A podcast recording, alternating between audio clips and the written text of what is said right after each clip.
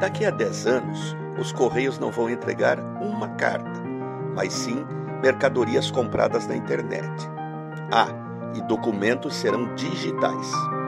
Daqui a 10 anos, os shopping centers não terão lojas, mas serão centros de gastronomia, entretenimento e serviços. Lembrem que disse que cada vez mais as compras serão online.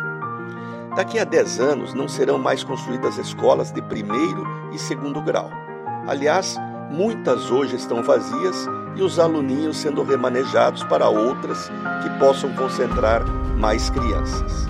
A razão é que a taxa de fecundidade está em 1,7 filho por brasileira, muito diferente de 50 anos atrás, quando era 6,4 filhos em média.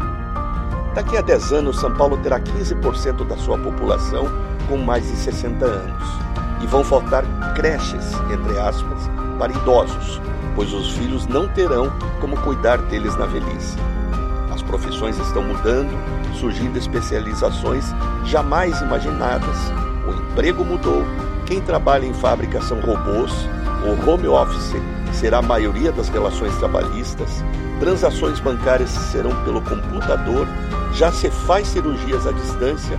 Pois bem, escrevi isso há mais de dois anos.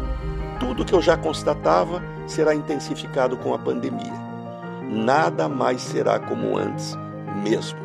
Empresários, governantes, trabalhadores, consumidores vão experimentar uma nova e definitiva forma de se relacionar. Sinceramente, acho que a mudança vai ser para melhor.